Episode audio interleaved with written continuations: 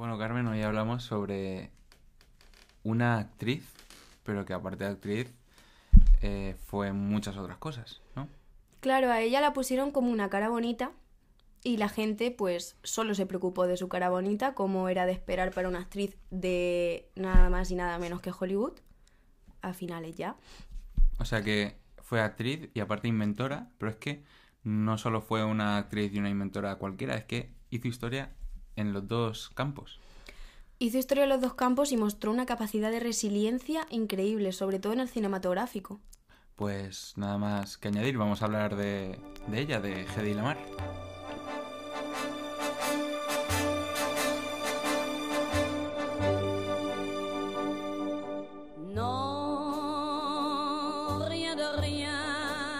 Estás escuchando Referente con Carmen González y Juanjo Morote.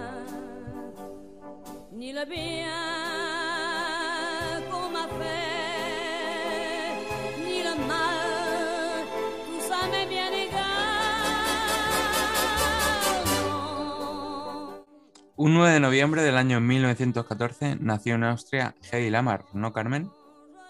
Bueno, no tenía ese nombre. Realmente ese nombre se le dio más tarde. Ella se llamaba, a ver si, si me acuerdo, Eva María Kirchler. Y, nació siendo una niña prodigio. Era la típica que, que destacaba en todo. De hecho, con cinco años desmontó una cajita de música para luego volver a montarla. Pero bueno, realmente esos solo fueron sus inicios Luego fue ascendiendo de curso y, decidió abandonar su, carrera como ingeniera para dedicarse al mundo de la interpretación. Empezó haciendo así algunos castings tontos para películas así con papeles cortitos, pero cuando fue descubierta se la llevaron a Berlín para que estudiara interpretación y ya volvió para hacer cine. Pero tenía un defecto, Carmen tenía un defecto para esa época y es que ella y su familia era de origen judío. Y claro, estamos poniéndonos en, un contexto histórico en el que se están formando pues esos fascismos en países como Alemania e Italia, en los que por ser judío pues no está muy bien visto, ¿no? De hecho, eso en el futuro le pasaría factura. Así es. Aún así, eso era un, secreto porque en la industria pues lo tenían todo como muy... sus orígenes no los contaban al mismo llegar, por lo que muy poquita gente lo sabía, era como algo suyo. Pero bueno, volviendo a sus inicios, ella pues era una mujer muy muy bella, considerada como, no sé si ya he dicho ya, la más bella del mundo, y fue una gran inspiración para muchos directores. Y lo petó en Hollywood, claro. Lo petó, pero antes de eso, antes de petarlo en Hollywood, que nos estamos adelantando, llegó su papel en Éxtasis. Que fue, la verdad, un éxtasis, ¿no? Para, para toda la cinematografía. sí, sí, sí lo fue. Éxtasis llegó en 1933 y fue la primera vez que se representó en cine el orgasmo femenino. Esto es una escena en la que se ve un primer plano con ella con los brazos extendidos. No se ve realmente al otro, pero bueno, aún así también he de decir sobre la película que, que puede ser considerada un poco como revelación también de otro tipo de pensamiento en el que la protagonista, que es a la que ella interpreta, deja a su marido recién casada y, encuentra, encuentra otro amor.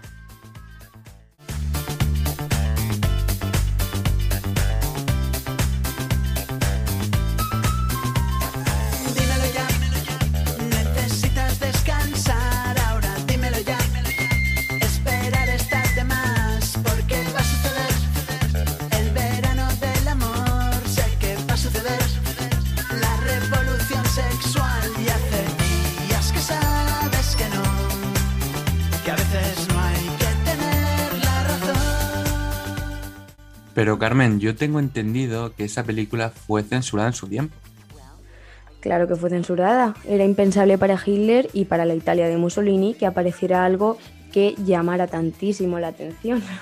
Además, volviendo a los orígenes, era judía. ¿Cómo va a aparecer una judía debutando en la gran pantalla? No puede ser. También fue súper eh, revolucionario, bueno, revolucionario no es la palabra, pero también fue súper llamativo para sus padres que lo vieron como una aberración que su hija hiciera eso. De hecho, es ahí cuando aparece su primer marido, con el que, bueno, ven una forma de reconducirla por, por la buena vida. Un marido que, que, bueno, tenía ciertos contactos fascistas. O sea, era un bien queda tanto con Hitler como con Mussolini, ¿no? Sí, sí, es que esto no lo he comentado, pero su marido eh, era un magnate de la empresa armamentística y hacía constantes reuniones con pues eh, el bando de, estos dos que tú has mencionado. Además, eh, este era un, era un personaje, era una persona súper, súper celosa que quiso conseguir todos los ejemplares de éxtasis para, él mismo y que además la, la, tuvo encerrada prácticamente en una torre. Vivían en un, en un castillo, el castillo de Salzburgo, donde había, pues era enorme, 25 habitaciones para invitados, un coto de caza, pero vaya, ella pues no podía hacer nada sin el consentimiento de él. Muy posesivo, muy, muy celoso, ¿no?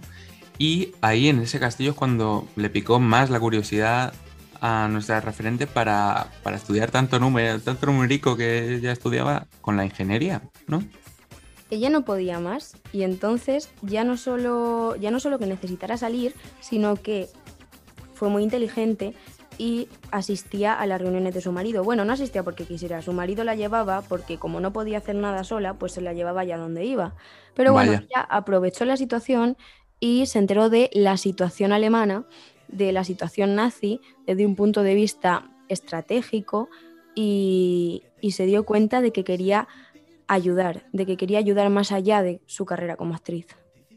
Claro, eso sí, cuando se la llevaba por la fábrica, Mm, decía, bueno, él lo veía bien, pero claro, eh, esa, acción pues no es muy, muy buena, que digamos. Él decía que todas las miradas se la llevaban por delante, ¿no? Incluso en la fábrica. No quería llevarla. Ella dice que a la fábrica prácticamente ni la llevaba porque es que no, no se fiaba. Era tan sumamente posesivo que, que no quería que nadie le quitara como que solo podía mirarla a él. Isolation. We're so afraid Salation. We're afraid to be alone. Everybody got to have a home. Isolation. A boy and a little girl trying to change the whole.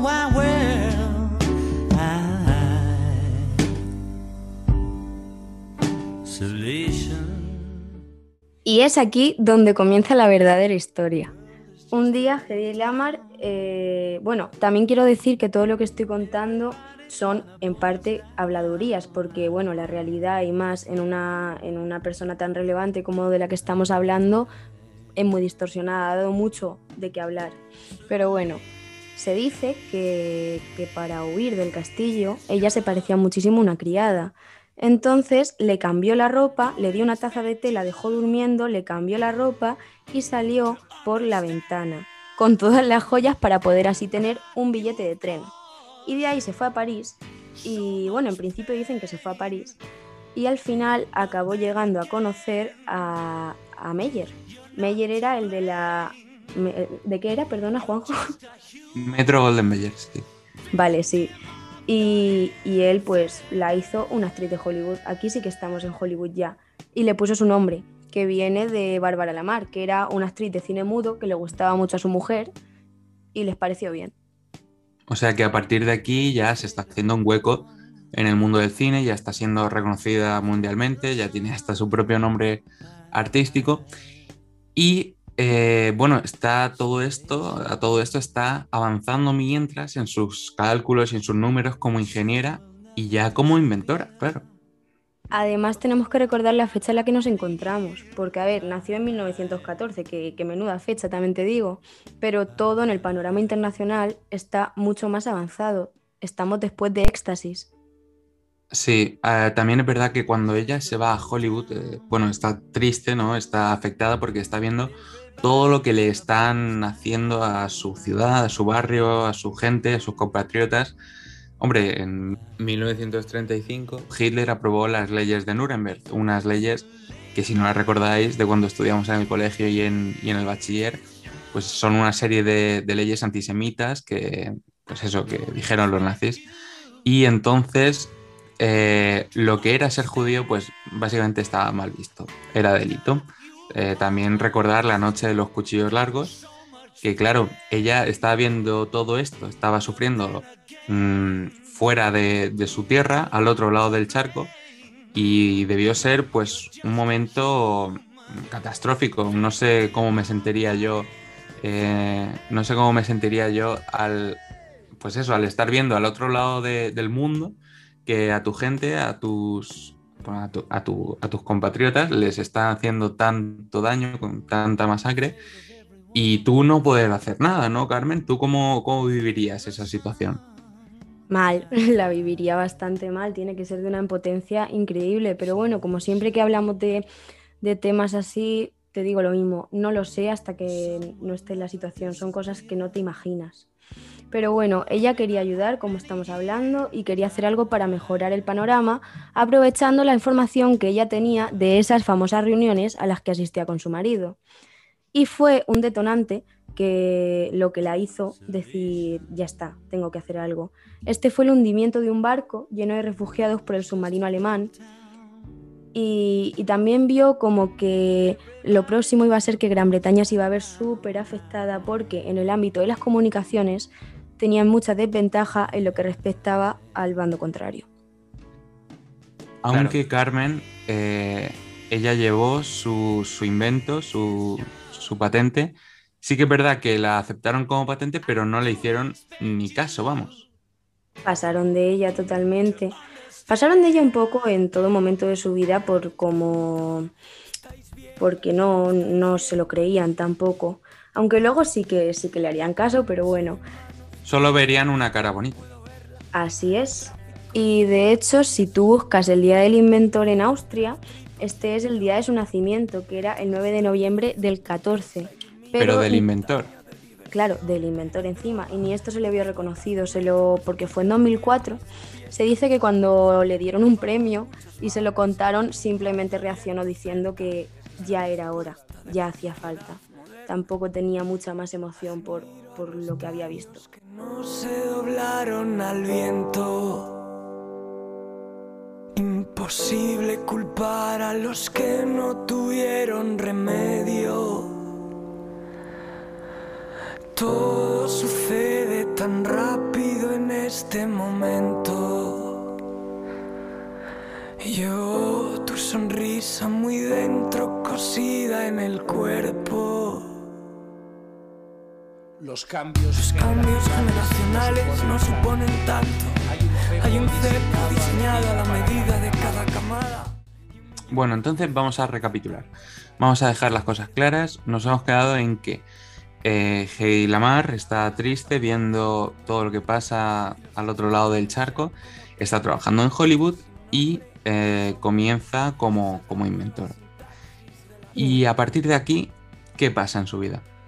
A partir de aquí contacta con un pianista que había hecho una especie de show anterior que había sido un desastre, pero realmente para ella no lo había sido porque había conseguido que 16 pianolas funcionaran a la vez. Entonces dijo, vale, lo que quiero es mejorar las comunicaciones, pues tengo que empezar por aquí. Básicamente lo que, lo que hizo fue pensar un poquito más fácil que lo que estaban haciendo las frecuencias de ondas de transmisión de mensajes eran muy fáciles de pillar porque iban en una sola línea. Esto es, vamos, que, y más teniendo en cuenta los espías que habría de un bando y otro, lo que Hedy pensó fue que las, las, los mensajes se transmitieran en frecuencias distintas como dando pequeños saltitos, lo que tomaría el nombre ahora conocido como transmisión en espectro ensanchado por salto de frecuencia. Yo al oyente se lo voy a explicar un poco más clarito y es que eh, tú, tienes un GPS, tú tienes un móvil, tú utilizas Bluetooth, pues todo esto es gracias a este invento, Carmen. Mm. Claro, ¿qué pasa? Que como, como iban en distintas frecuencias era mucho más difícil interceptarlo. Además, había posibilidad también de confundir al enemigo mandando mensajes que no fueran a ningún sitio y que el resto pensaran que sí. O sea que de momento eh, Hedy Lamar hizo historia con el primer orgasmo femenino en pantalla y eh, con este invento también hizo historia, aunque no se le se le obtuviera ese reconocimiento hasta ya después de su, de su muerte, pues sí que perduró en el tiempo su, su trabajo. Posteriormente sería utilizado.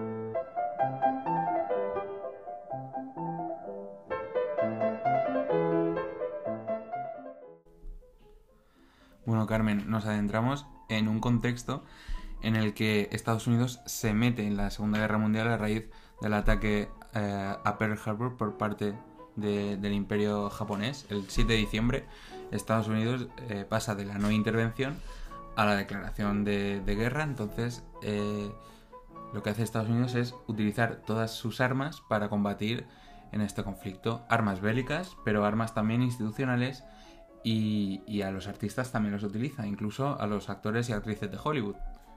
Lo mismo hicieron con Hedy Lamar, como, Ujú. era, como era parte de Hollywood. Lo que, lo que llevaban a cabo eran los bonos de guerra. Los bonos de guerra eran una forma de financiación que, bueno, pues en vez de impuestos, lo que te hacían eran que te prometían unos intereses de beneficios cuando esta terminara. Entonces, como, como tenía mucha tirada, estos personajes públicos, porque eran personajes públicos, lo que hacían era aprovecharse de ello. Y cuando Hedy Lamar llevó su patente, la cual firmó con, con nombre de, de casada, por lo que luego en un futuro tampoco se le reconoció por eso, le dijeron que no se preocupara de esas cosas, que se preocupara y se- por su belleza y que la usara para vender bonos de guerra. O sea, se la admitieron como patente, pero mm, eh, rechazaron su idea. Sí, pasaron de ella. Entonces habló con su, con su representante artístico y lo que hicieron fue como una especie de campaña en la que por bonos de guerra eh, daba un beso. Y, y la verdad es que vendió, yo no sé si 7 millones de bonos o, o eran 7 millones de dólares, pero, pero una locura. O sea, literalmente fue usada, ¿no? Para, para incentivar aquello. Sí, sí, sí, no hay otra palabra. Como hacían con todo.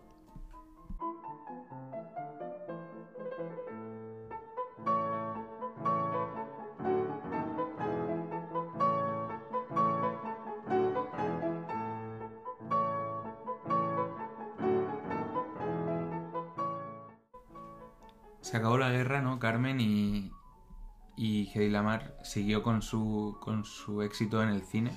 O sea, ya hemos dicho que hizo historia, pero siguió agrandando su leyenda en el, en el séptimo arte, ¿no? Hizo Sansón y Dalila con dos Oscar, que fue la más premiada de todas. E incluso después de ser muy premiada, de ser la más bella, como hemos dicho antes, eh, hizo su propia productora y, y llevó a cabo películas independientes que no tuvieron mucho éxito, pero bueno, ya solo por eso la consideramos como una referente. Claro, en el mundo de la interpretación es una total es referente para cualquier persona por todo lo que hizo y por todo el camino que abrió. Pero es que no solo fue una referente en el campo de la interpretación, en el campo artístico, sino en el de la ingeniería también. Sí, además de lo que hemos dicho, que, que bueno, que sin ella ahora mismo el GPS, el wifi, todo eso sería inimaginable, pues llevó a cabo lo que, lo que también es muy cotidiano, que son los aviones. no llevó a cabo un avión, sino las alas de los aviones porque tuvo un, un amigo barra amante que era ingeniero aeronáutico y él quería eh, que los aviones fueran más rápido, por lo que ella se compró un libro de animales, otro libro de peces y fusionó a los dos más rápidos, lo que dio lugar a un boceto de cómo son las alas de un avión hoy en día, o cómo fueron para ir más rápido.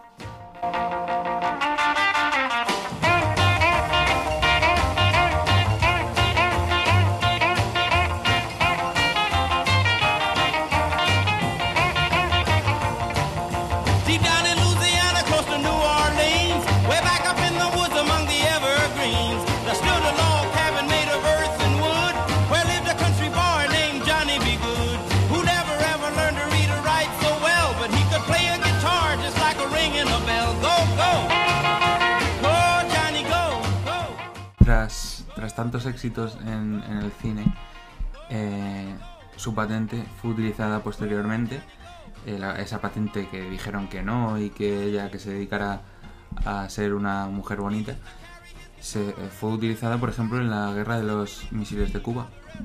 Y, y bueno, y como ha dicho mi compañera Carmen, eh, hoy en día la seguimos utilizando, se sigue poniendo en valor, ya que todos los aparatos electrónicos funcionan en parte por, por ese invento, por esa, por esa actividad. Entonces, Carmen, ¿cómo fue el final de la vida de Hedy Lamar? Jo, pues su final la verdad es que no tiene nada que ver con quizá lo que todos estáis esperando, lo que todos están esperando ahí fuera. Porque a partir del año 70 ella empezó a encerrarse, empezó a dejar de salir, ella tenía dos, tenía tres hijos, ¿no? Tenía un adoptivo, dos... ¿El biológico? Era madre soltera, hay que recordar que era madre soltera, que quizá en esa época era considerado, considerado más egoísta que, que otra cosa. No sabemos por qué, pero bueno.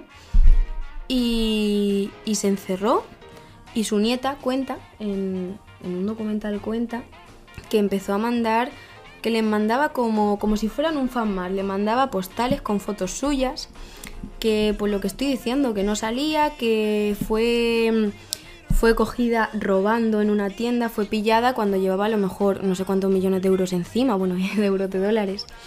Entonces se aisló y es por eso por lo que antes he mencionado un segundo encierro, porque tuvo dos grandes encierros en su vida. Y así murió, en- murió durmiendo en el año 2000 en su casa, sin, sin ser reconocida por, por lo que había hecho en cierto modo o siendo reconocida ya tarde.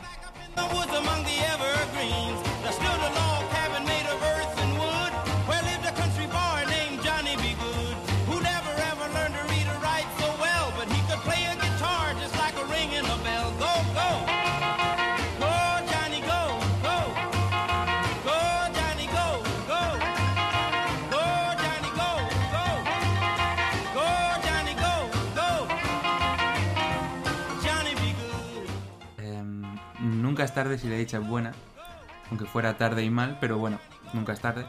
Y en cuatro años después de, no, cinco años después de su muerte, en 2005, pues propusieron el 9 de noviembre, como hemos dicho antes, eh, como Día del Inventor, en, honor a su, a su fecha de nacimiento, el 9 de noviembre de 1914. Y entonces, Carmen, re- recapitulando un poco, ¿por qué Hedy Lamar, María Kislin, puede ser una gran referente?